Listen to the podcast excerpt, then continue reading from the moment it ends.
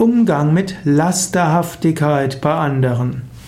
Vielleicht ist in deiner Umgebung ein Mensch, von dem du annimmst, er hat viele Laster. Er isst zu viel, er isst viel Süßes und er steht spät auf und er kommt den letzten Moment und er verbringt viel Zeit im Bett und vielleicht hat er noch ganz andere Laster, die ich jetzt nicht aufzählen will. Wie gehst du damit um? Zunächst einmal, du musst dich nicht zum Richter anderer aufschwingen.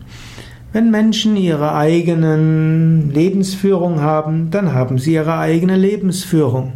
Wenn es dich nicht direkt betrifft, dann ignoriere es. Wertschätze Menschen für die guten Eigenschaften, die sie haben. Spüre Liebe zu jedem Menschen und fühle Herzensverbindung. Bete für Menschen und bete für alle. Und schaue, wie du mit dem Menschen gut zurechtkommen kannst.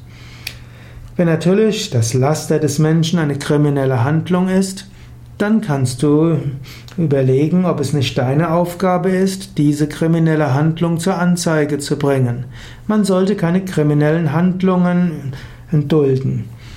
Wenn das Laster des anderen ihn selbst ruiniert, weil es eine Sucht ist, dann kannst du ihm auch vielleicht mal klar sagen, du bist süchtig, alkoholsüchtig, rauschgiftsüchtig. Du kannst auch sagen, ich will das auch nicht decken. Ich werde dir nicht die Arbeiten abnehmen, um dein Laster dort zu decken.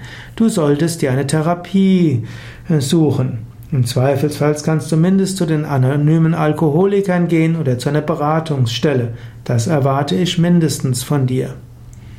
So siehst du also, drei verschiedene Möglichkeiten umzugehen mit der Lasterhaftigkeit des anderen. Das erste wäre, ignoriere es, es geht dich nichts an. Das zweite, falls es eine kriminelle Handlung ist, bringe sie zur Anzeige. Das dritte ist, wenn es eine selbstzerstörende Sucht ist, dann sprich das offen an, werde nicht zum Co-Abhängigen, decke nicht die Sucht, die Sucht des anderen, sondern fordere ihn auf, sich Hilfe zu suchen. Als viertes kannst du natürlich auch dem Menschen Tipps geben, die ihm helfen, aus seinem Laster herauszukommen. Der beste Tipp ist, nimm ihn in eine Yogastunde mit, inspiriere ihn für Meditation, lass ihn mal eine Yoga-Ferienwoche mitmachen. Wenn Menschen merken, dass Gesundes so schön ist und dass, wenn sie sich selbst in Ruhe und Gelassenheit fühlen, dass das etwas ganz Großartiges ist, dann fällt das eine oder andere Laster von selbst ab.